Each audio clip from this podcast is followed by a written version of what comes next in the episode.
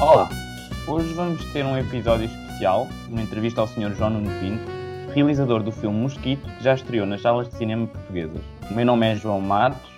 O meu nome é Diogo Malheiro. E esta é a tela de bronze. Antes de mais, queremos agradecer-lhe ter aceito o convite e dar-lhes parabéns. Ora então, muito bom dia, João Nuno Pinto. Bom dia. Então, Mosquito foi o primeiro filme português a abrir o Festival Internacional de Cinema de Roterdão. Qual a sensação de ter essa honra?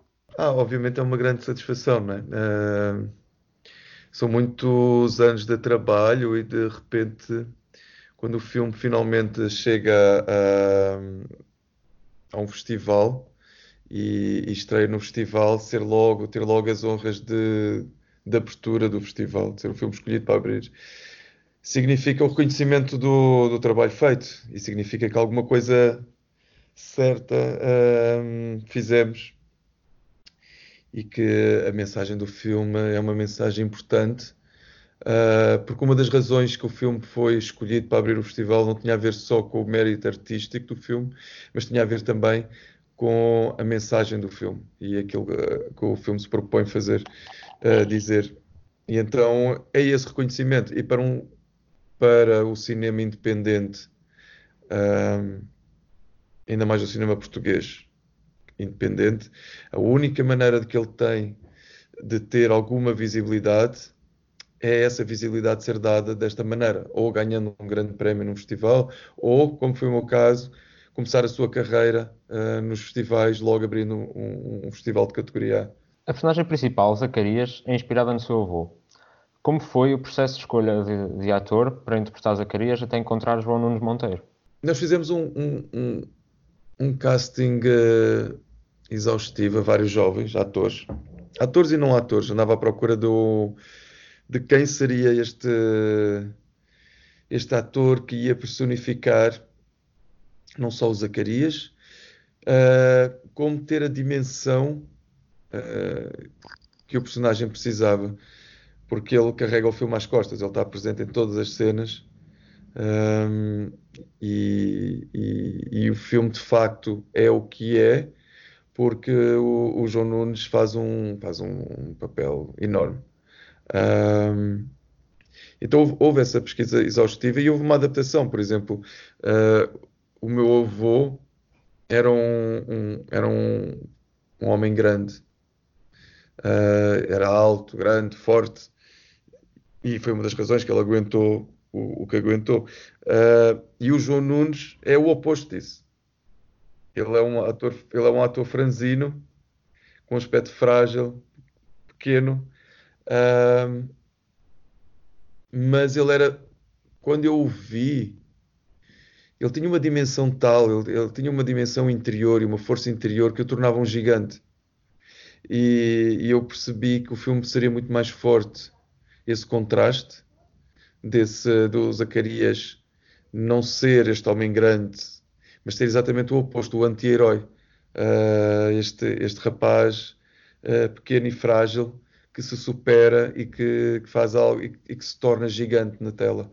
Um, e o processo criativo é isto: o processo criativo é um, é um, não é um processo hermético, é um processo que tens que estar constantemente em, aberto a receber aquilo que, que a vida te dá e, e estás constantemente em adaptação. Nós, nós, nós adaptámos o guião para caber o João Nunes como protagonista do Zacarias. Então alterámos o próprio Mosquito, o nome Mosquito só existe por causa do, do João Nunes.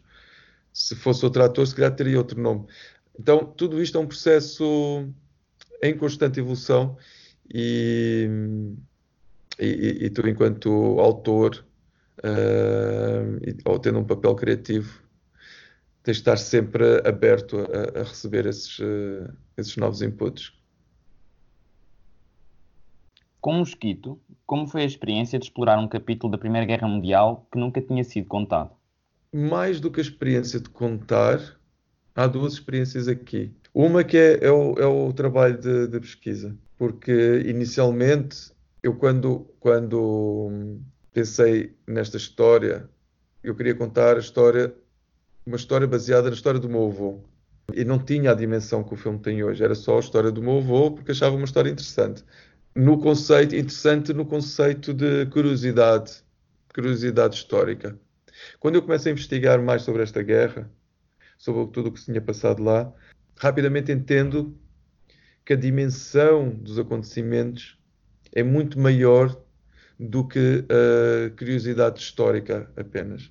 A dimensão dos acontecimentos e as implicações que esses acontecimentos tiveram na, e têm ainda hoje nos nossos comportamentos e na narrativa que ainda hoje inconscientemente uh, mantemos no, no nosso dia a dia. Então, houve um processo de investigação muito grande, um processo de investigação não só em Portugal, como em Moçambique, uh, que originou várias viagens, várias entrevistas, e foi um processo de anos, essa, essa pesquisa, porque havia muito pouca uh, informação, e quando eu percebo que essa guerra as pessoas não conhecem porque foi propositadamente esquecida, houve uma censura para que não se falasse, mais urgência eu tinha ainda de que era necessário falar disto. E sendo eu o primeiro, tinha uma, uma responsabilidade acrescida, exatamente por ser o primeiro e exatamente por, por ter essa consciência de que, não havendo nenhum relato cinematográfico sobre o que aconteceu, e havendo muito poucos os, os, os escritos, o meu relato passaria a ser o relato oficial, visto que não há mais nenhum. E isso acrescentava a narrativa e isso ainda me deu mais mais prazer porque se houve uma, uma tentativa oficial de fazer com que esta que se esquecesse desta guerra, então isto deu-me carta branca para eu fazer o que eu quisesse. E, e, e, esse foi o prazer em falar desta história. E o segundo prazer uh, já não tem a ver com a pesquisa, tem mais a ver com a reação das pessoas quando assistem ao filme. Esse é o segundo prazer, é o, o, o saber que eu estou a contribuir para, uh, para o conhecimento do público. É, uh, é a melhor dávida que, que, que posso ter no trabalho. E é efetivamente muito importante que estas histórias acabem por não ficar esquecidas, para não repetirmos os erros do passado e cada vez Exatamente. essa importância se destaca mais. Bom, 10 anos passaram desde que realizou América. Como compara a experiência de gravar este primeiro filme e Mosquito? São duas experiências totalmente diferentes. A América foi o meu primeiro filme. É, primeiro filme, filme, não é? Porque uh, eu faço muito trabalho de, na área da, da publicidade não. e videoclipes e um, já tinha feito curtas, mas, mas assim, longa-metragem, América foi, foi, o meu, foi o meu primeiro uh, projeto, então havia uma grande hum, insegurança, podemos dizer, que acompanhava uh, um bocado a certeza das coisas que eu queria falar, mas ao mesmo tempo, obviamente, por ser o primeiro, uh, tava, tudo era novo. Por exemplo, o, o no América, rapidamente eu, eu cheguei, eu cheguei ao América. O América foi, acima de tudo, uma grande lição de humildade para mim. Uh, eu acho que há uma grande arrogância na inocência. E, e, eu abracei o América com essa inocência e com essa arrogância que rapidamente percebi que eu sabia muito menos daquilo que eu, que eu pensava que sabia quando eu comecei no projeto. Uh, então foi, foi, foi, foi uma aprendizagem muito, muito, muito importante e muito interessante. Uh, com o Mosquito, o Mosquito era um, era um projeto que eu tinha, que eu sabia que queria fazer mesmo antes do América. Só que eu não me sentia preparado para o fazer na altura. E eu esperei que. Não queria que fosse o meu primeiro projeto, porque eu sabia que, que era um projeto com uma dimensão uh, que, tão grande que eu precisava de estar melhor preparado. Então, eu abracei o Mosquito já com essa. Uh, com essa bagagem que no, no América não tinha. Então, nesse sentido, foram dois projetos totalmente diferentes a nível de, de, de abordagem. Um, o Mosquito foi um projeto que tinha muito mais uh, segurança naquilo que, que eu queria dizer e como, e principalmente como eu queria dizer. Mais do que aquilo que eu queria dizer era a, a forma e a forma de lá chegar. Uh, acho que é isso, acho que tem a ver com experiência. Certo. Um, passando agora a uma pergunta um bocadinho mais uh, da parte técnica, um, quão envolvido se encontra nos diversos departamentos de produção, desde a escrita à edição e passando também pela direção de arte? Uh, há, há, um, há, um, paralelismo de, de, de, que a realização, ser realizador de cinema, uh, é um bocado como ser o maestro de uma orquestra. Tens de estar envolvido em tudo. Porque se não estiveres envolvido em tudo e em todos os instrumentos, a orquestra vai desafinar. Há aqui uma coisa que é muito, é, que é muito importante, que é há uma ideia que é, pelo menos no meu caso e na forma como eu, como eu vejo o cinema e como eu me, eu me vejo no cinema, eu tenho uma ideia daquilo que eu quero passar. E isso envolve um trabalho não só desde o início com o, os guionistas, e quando eu estou a trabalhar no, no guião, mesmo que não seja eu a escrever, que seja um guionista a escrever, há um trabalho em conjunto constante de para onde o filme vai e para aquilo que eu quero dizer.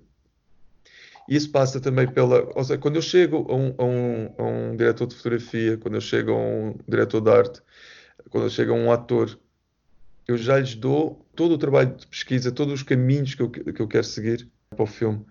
E aí eles trazem de volta. E eles trazem de volta uh, baseado nas suas experiências, nos seus talentos, na, nos seus inputs criativos, e cabe-me a mim filtrar aquilo que uh, faz sentido e melhora, e torna o filme maior e melhor, e aquilo que pode ser muito bom, pode ser incrível, uh, mas não faz sentido no filme. E essa é que é a grande dificuldade. Muitas vezes deixas-te entusiasmar com, com alguma coisa porque de facto é, ou é lindo, ou é genial dentro de um certo sentido, mas depois essa genialidade não tem a ver com o filme e não torna o filme melhor.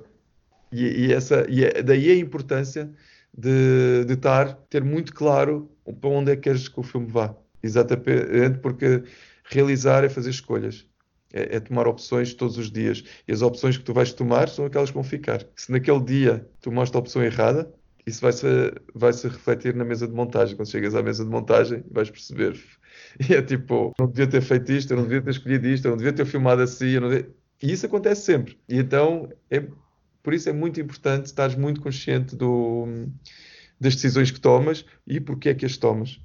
E não te deixar uh, levar por entusiasmos do momento que na altura até parecem que são faz sentido, mas depois afinal não faz sentido nenhum.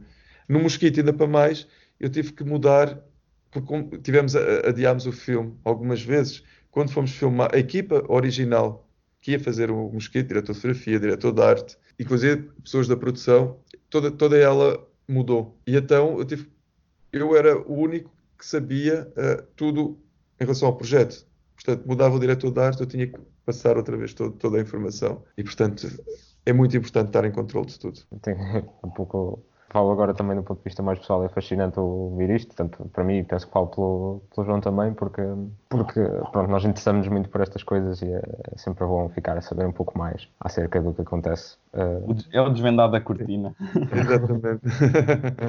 Quem me dera a mim poder ter quando, quando, quando comecei também, né? poder ter alguém a, a, a explicar, com experiência a explicar o meu processo. Exato, exato. É... Bom, mantendo ainda este tópico, sobre o envolvimento durante toda a produção. Será que nos podia contar um pouco acerca de, das decisões por trás da câmara até alcançar o produto final? Em termos visuais, tendo em conta que o filme tem, assim, uma, nós achamos que tem uma identidade visual muito, muito distintiva, muito própria. Em, ter, em termos visuais, o, a fotografia é feita pelo, pelo Adolfo. O Adolfo Veloso é um, é um, é um diretor de fotografia brasileiro, uh, jovem, tem na altura das filmagens tinha 29 anos, mas com um talento enorme. Para mim era importante não só escolher um, um, um, diretor de fotografia que tivesse uma abordagem mais orgânica à fotografia, como tivesse uh, um trabalho de, de câmara também super importante, porque o filme é todo câmara à mão. E, e quando estamos a falar de, de filme, fazer um, uma longa-metragem com câmara à mão, durante dois meses estás com uma câmara com uma ARRI, uh, mais as lentes, mais as baterias, mais tudo no ombro. Tens de ter uma, uma grande preparação física, mas acima de tudo também tens que ter uma, uma sensibilidade e um, e um trabalho na, na, na movimentação da câmera, porque é esse o olhar do filme, está nos ombros do diretor de fotografia esse olhar, na maneira como a câmera se movimenta, como olha e tudo. E isso e, e, essa foi uma das razões que eu escolhi o Adolfo, exatamente porque ele tem um trabalho de câmera, no, tanto nisso da câmera à mão, como na fotografia, que tinha a ver com o que eu andava à procura, que era esta abordagem com mais textura, com mais orgânica. Isto porque eu queria que o, que o espectador sentisse na pele do Zacarias. Durante o filme todo, nós estamos com o Zacarias. Estamos com ele em todas as cenas. Nós vemos o que ele vê, não vemos o que ele não vê, entendemos o que ele entende, não entendemos o que ele não entende. E sendo um filme que flerta entre a realidade e o delírio, e o delírio e a febre, e as febres da malária, e esta visão distorcida do mundo, nós fomos à procura que a imagem refletisse isso de alguma forma. Não de uma forma óbvia, que é, ah, agora ele está com delírio, vamos pôr aqui uns filtros e pôr, uh, e pôr aqui uma grande angular e, e há uma distorção do mundo porque ele está com delírio. Nós não queríamos fazer isso. Não queríamos que nada no filme fosse óbvio. Queríamos que exatamente o espectador fosse levado para os delírios sem, sem perceber muito bem que estava a ser, a ser levado para os delírios. Ou seja, quando dás por ti no filme, tu estás a pensar: será que isto é, isto é realidade? Será que isto é, é um delírio? Será que o que, estava, que eu vi lá atrás era realidade, afinal? Ou era... E, e é este estado de confusão uh, que nós procuramos levar o espectador desde o início. Então, uh, fomos buscar, fomos procurar umas lentes, umas objetivas anamórficas, umas lomo muito velhinhas, que têm uma profundidade de campo muito pequena e que têm, têm uma, uma textura que fez com que, uh, que é isso, que, que houvesse sempre este, este, durante o filme todo, este fundo meio desfocado, este foco muito pequeno entre o personagem uh, e, e, o ambiente. Uh, e para conseguirmos fazer isso com uma câmera à mão, sempre em movimento, em planos de sequência, que é dificílimo tecnicamente. Uh, fomos buscar um, um, um focus puller, um, um, assistente, um foquista, um assistente de, de câmara, argentino, incrível, um gênio também, não sei como é que ele fazia isso, mas eu conseguia ter sempre o foco. Porque nós não fazíamos marcas, não tirávamos medidas nem nada, era os atores atuavam e a câmera andava lá atrás. Então há uma, há uma série de implicações técnicas uh, para conseguir fazer o tipo de, de, de fotografia e de ambiente que tivemos a opção de fazer longos planos de sequência e não cortar, só começar a cortar quando o Zacarias começa a ficar eh, mais confuso, aí, aí começamos a editar mais e a cortar mais. Então são, são decisões artísticas que têm a ver com a fotografia que nós fomos exatamente com este propósito de tornar a imagem o mais uh, próxima do que seria a cabeça do, do Zacarias. Incrível, sim. Muito Mas, por obrigado. exemplo, eu vou dizer uma, uma coisa que agora estou a lembrar. A, a, questão da, por exemplo, da fotografia, nós filmámos, a maioria das vezes, no finais de tarde ou princípios da manhã, mas a maior parte das vezes foi Magic Hour, final de tarde. E isso é, é muito difícil, é, é, impossível fazer um filme assim, hoje em dia. A produção vai te chamar louco, vai dizer o que é que tu vais estar a fazer durante o dia e só vais filmar no final do dia e principalmente se tu fazes uh, campo e contracampo e plano aberto, plano fechado, depois um establishing shot aqui da, da cena, depois vais para um close-up do personagem, depois vais para o contracampo. É impossível aproveitares o, o, o Magic Hour no final do dia porque a luz vai estar a mudar e tu vais precisar de, de 4 horas só para filmar essa cena. A nossa opção de fazer planos de sequência ajudou-nos, porque nós o que fazíamos era, durante o dia, quando a luz estava alta, o sol estava alto, nós estávamos a ensaiar. Ensaiávamos, ensaiávamos, ensaiávamos, ensaiávamos, ensaiávamos. Quando chegava a hora de luz boa, filmávamos. E era um plano, porque era um plano de sequência. Só que já tínhamos ensaiado com a câmera o dia todo, o movimento e tudo. Então, quando chegava à, hora certa, com a luz certa, filmávamos a, a, a cena o que nos permitiu ter uma coerência de luz durante o filme todo, que de outra, de outra forma não íamos conseguir. E claro que isto aqui, convencer a produção de que íamos fazer assim, foi outro, é outra luta, porque para a produção é, estamos a desperdiçar horas de filmagem com uma equipa lá. Uh, claro que agora eles entendem, agora quando veem o filme entendem que foi uma opção e o resultado está à vista. Mas antes de entenderem, é uma luta.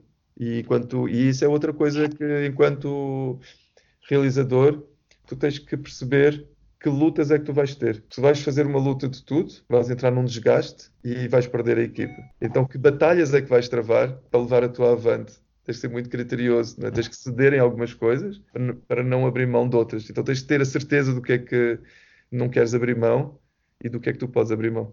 É importante saber que sacrifícios fazer e que decisões levar avante. Um, tanto como ao Malheiro, achamos que a banda sonora acaba por elevar a, a cena em que, do, filme que, que, estamos a ver, entendendo, do filme. Uh, por isso a minha pergunta é quão importante para si é a banda sonora no processo criativo e como foi colaborar com Justin Melland, o compositor do filme Mosquito? Estamos a falar de um, de um meio audiovisual. Aliás, audiovisual, a palavra áudio até vem antes do visual. É tão importante quanto isso. E é tão importante no sentido que se a tua opção for fazer um filme mudo, o áudio continua a ter importância. O silêncio é, é som. A ausência de som é som. Ou pelo menos tem uma mensagem. Tudo a nível de, de, do, do áudio tem uma mensagem.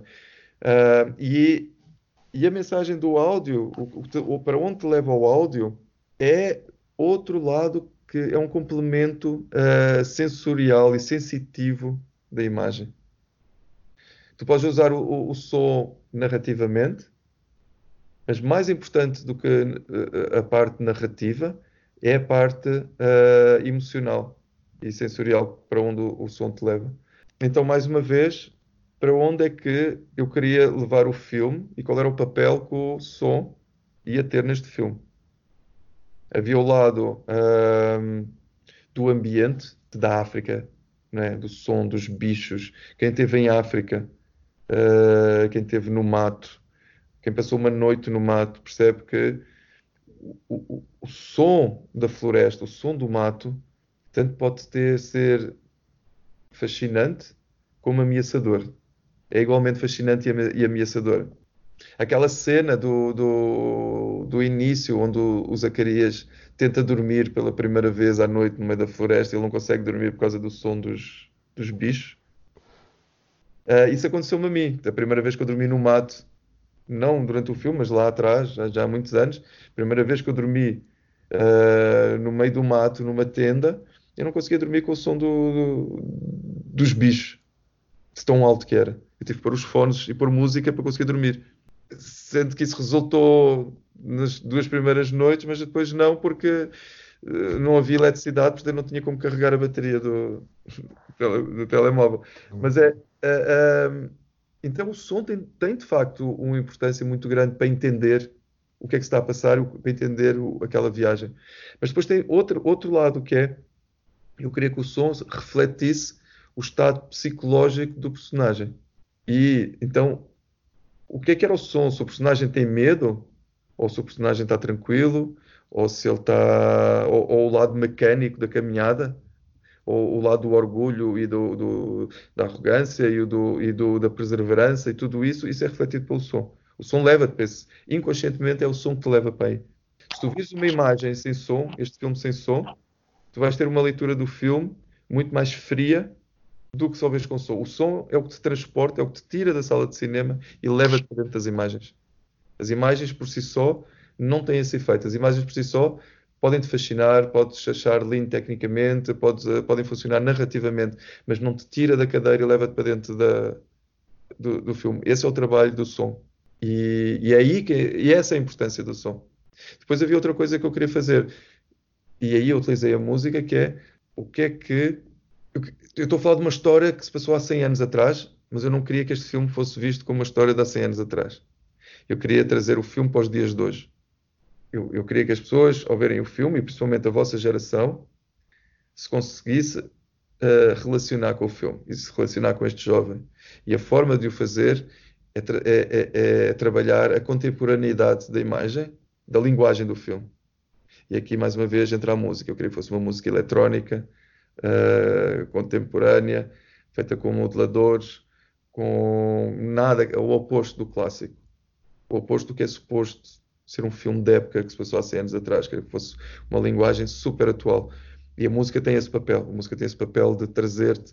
É uma música mais industrial, porque tem o lado mecânico da caminhada, mas é uma música também mais uh, modular, porque tem o lado orgânico do delírio e, da, e, do lado psicológico do personagem. E é uma música eletrónica também para trazer para os dias de hoje uh, aquilo que está a passar com, com, o personagem. Quando aquele jovem, quando, quando Zacarias uh, está lá na festa, na Lei das Mulheres, e começa a, a tripar e a, e a dançar e, e, completamente louco e entra aquela música uh, eletrónica, tu consegues entender perfeitamente o que é que está a acontecer com ele. Ele tomou um ácido e está a curtir. E, está numa rave, podia estar hoje em dia, sabes? E, e, é isso que se passa com ele. Exatamente, ele, ele vai para um, um lugar de, de, delírio e de, de fascínio e de, de, e de loucura que tu consegues entender o que é que está, qual é a viagem que ele está a fazer. E isso é a música que faz. Uh, e pronto, esse foi o papel. E o Justin, eu procurei o Justin exatamente porque ele fazia o tipo de, de, de, de música que eu tinha visto em alguns trabalhos dele, para, nomeadamente para a Netflix. Algumas séries da Netflix que ele, que ele tinha trabalhado e tinha ganho uns prémios em Sundance também. Com, e, e era o tipo, mais uma vez, era o tipo de, de, de música que, que eu queria no filme, eu fui atrás dele, ele gostou do projeto e, e todas as nossas reuniões foi por Skype. Eu nunca o conheci pessoalmente, nunca fui a, LA ter com ele, ele tem LA. Uh, logo no primeiro Skype tivemos uma sintonia muito grande e, e depois foi foi foi, uh, foi uma colaboração muito interessante. E é muito interessante que assim, eu montei o filme ao contrário do América, que eu montei o filme com música e já dei o filme com música para o músico trabalhar em cima. Este filme, eu não pus, eu, eu montei o filme sem música. Eu entreguei-lhe o filme sem música e disse: está aqui. Tens carta branca agora para sonorizar, para pintar o filme com a tua música. E ele e foi a partir dessa base, dessa carta branca, que depois começámos a trabalhar e a decidir o que é que fazia sentido, o que é que não fazia sentido, o que é que precisávamos de mudar, o que é que não. Mas a primeira vez que ele trabalhou no filme, tinha uma montagem pronta e foi tipo carta branca para ele, para ele criar. É, eu repito o que disse há pouco. É, o, todas estas componentes têm imensa importância. É sempre, é sempre muito bom ouvir, ouvir, ouvir, sobre, ouvir sobre isto. Porque, pronto, tal como o Matos disse no início, banda sonora e som são coisas que às vezes, se calhar, nem são tão valorizadas uh, talvez pelo, pela pessoa que vai ao cinema de forma mais casual, mas que, que sem, que sem elas não. Não... não, só são valorizadas, só são, muitas vezes só são valorizadas quando o som é mau, não é? Ah, pois, exatamente. Assim, e aí dás valor aí que, que, né, que o som estava uma porcaria. Mas aí muitas vezes o que acontece é como o som é a última coisa, está no fim da linha, uh, depois não sobra dinheiro. Pois. Gastou-se todo o nosso tempo e atenção preparar tudo, tudo, tudo o, que está antes. Passando agora para outro tema. Uh, fazer cinema em Portugal é, é difícil, maioritariamente devido à, à, questão monetária. Que adversidades encontrou ao longo da criação deste projeto? Ui, uh, é muito difícil fazer cinema em Portugal. Não há, há, há, pouco dinheiro uh, para a quantidade de, de, de, pessoas que querem fazer filmes. Uh, é muito difícil viver de cinema, muito difícil mesmo. Uh, principalmente para, não para técnico de cinema, porque tu podes ir saltar de um filme para o outro, agora enquanto realizador, que, que o teu projeto só vai para a frente e pode demorar 3, 4 anos, ou 7 no meu caso, uh, vais viver de quê até lá? Mas sim, é, é uma questão de concorrer, com o projeto para o ICA, perdes, voltas a concorrer, voltas a perder, voltas a tentar entender porque é que, estás, porque é que perdeste, o que é que está a acontecer com o projeto, tens que acreditar no projeto, não desistir, voltar a concorrer, voltar a perder. E cada vez que perdes é um ano que passa. Arranjar outros mecanismos, arranjar, começas a arranjar o, o, outros tipos de financiamentos, voltas a perder. É isso, é perseverança. Uh, é, é, muita perseverança, adaptação e, e perceberes que, que, além de não poderes desistir, uh, tens que fazer muitas concessões porque se calhar não vais conseguir fazer exatamente as cenas que querias, porque não vais ter dinheiro para fazer como querias vais ter que adaptar e ser mais inteligente que isso e, e é isso. É, é, é saber que pode demorar e tens que adaptar. Pois, é, infelizmente a, a, situação de cinema no, no nosso país acaba por muito talento ficar na, na escuridão por causa de. É, o único conselho que eu dou é, é, é, tipo, façam. Hoje em dia, todos nós podemos pegar numa câmera e filmar. Uh, e isso é uma grande vantagem. É filmem, filmem, filmem sem dinheiro, filmem. Filmem com os amigos, filmem.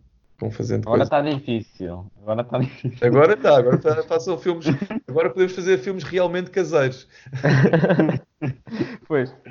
No interior e tal. Uh, agora num plano uh, mais pessoal, uh, desde quando sabe que queria ser um cineasta e qual filme ou filmes, se existirem, que o mais marcaram ou inspiraram? desde quando queria ser. Eu, eu, sempre soube que queria trabalhar com artes visuais. Desde, desde miúdo, eu, em miúdo eu desenhava muito, estava sempre a desenhar, eu, eu fazia, fazia histórias aos, quadri, aos quadradinhos, fazia cómics uh, nos meus cadernos, os cadernos nas aulas, em vez de ter as contas de matemática ou não sei o que, eu fazia, fazia tirinhas de... E geralmente eram, eh, quando, quando era miúdo, tipo com, com 8, 9 anos, eram histórias, uh, historinhas de guerra. Uh, e fazia então eu sempre tive esta coisa de. Eu sabia que era, era o que eu queria fazer, tinha, tinha a ver com, com, com as artes visuais. E eu, eu, no início nem sabia que ia ser cinema, eu até pensava que ia seguir uh, uh, desenho, ia para as belas artes e, ou, ou, design. Eu andei por esses lados, direção de arte, design, cheguei a pintar e fui parar a, a foi, foi esse caminho que me levou à publicidade e, e, e virei diretor de arte mas quando eu comecei na publicidade a fazer filmes, a trabalhar com realizadores e com diretores de fotografia, não sei, eu percebi claramente nesse momento que era por ali que eu queria ir. Que aquilo fazia para mim muito mais sentido do que só o desenho, na, na minha expressão pessoal. E é isso, e foi um, um belo dia, uh, mandei despedir-me da agência, de tudo. E isso foi num dia que eu estava a fazer, eu fui fazer uma viagem um coast to coast nos Estados Unidos e estava em Monument Valley. E Monument Valley é onde o John Ford uh, filmou todos os seus westerns. E, e eu estava lá e é de facto é um deserto, como, tal como o nome diz, Monument Valley é um, é um deserto monumental como, e muito cinematográfico. E eu estava lá no meio daquela paisagem esmagadora e percebi que ali em Monument Valley, no meio do, daquele cenário do, do, do onde John Ford tinha filmado todos os seus westerns com o John Wayne e todas estas figuras emblemáticas do cinema, e eu vi tipo que eu estava a desperdiçar a minha vida e, e, que eu queria mesmo era aquilo e estar ali e fazer filmes. E voltei para Portugal, despedi-me e fui para Nova York uh, fazer um curso de cinema. Um, foi assim. E portanto, os filmes que me que são tantos eu, eu, tenho dificuldade em fazer listas, sinceramente, não, não gosto, porque acho que fazer uma lista é estar a, a, a ser desrespeitoso por todos os filmes ou todos os livros ou que supostamente deveriam estar naquela lista. Portanto, não, nem, nem sei por onde, por onde começar e, e, e, dizer o que. É assim que, por exemplo, quando era, quando era novo, os filmes que mais marcaram, talvez o Apocalipse Now, Brasil, do, do Terry Gilliam, o Deer Hunter, do Michael Cicino, todo, todos os filmes do, do, do Scorsese, uh, Kubrick, sempre fui um grande fã do Kubrick, Fellini, adorava os filmes do Fellini. Então, são vários, uh, todos bem clássicos da época, mas esses são os filmes que, que assim que marcaram claramente na, na minha juventude, na minha adolescência. E acho que um bocado formativos na forma como eu olho para o cinema hoje em dia. Já tem algum projeto para o futuro? Vários. Vários, não vou, não, vou, não vou perder outros sete anos para fazer o próximo. Pronto. É bom saber que não, que não teremos então assim tanto tempo para esperar. Pronto, penso que da nossa parte estão todas as questões que tínhamos preparado feitas. E Portanto, penso que nos resta agradecer mais uma vez por esta oportunidade e dar-lhe mais uma vez os, os parabéns. Muito Boa obrigado. quarentena. Muito obrigado. não, Obrigado. Aproveitem para ler muito e ver muitos filmes. Assim faremos. Muito, muito obrigado. E bom, foi assim a nossa entrevista a João Nuno Pinto, realizador do filme Mosquito. Eh, Esperamos que tenham gostado. Foi uma experiência muito boa para nós e deixamos agora o pedido que deixamos sempre. Que deixem a vossa apreciação na- nas plataformas onde nos ouvem, seja no Spotify, no Apple Podcast, no YouTube ou em qualquer outra que podem encontrar em Anchor FM Tela de Bronze. E, e também estamos abertos a, a receber feedback, até porque foi um episódio diferente, tentámos fazer uma coisa diferente, por isso qualquer opinião é, é sempre bem-vinda. Sim, e contactem-nos se quiserem pelo nosso e-mail teladebronze.gmail.com Meu nome é Diego Malheiro meu nome é João Matos. e isto foi a Tela de Bronze.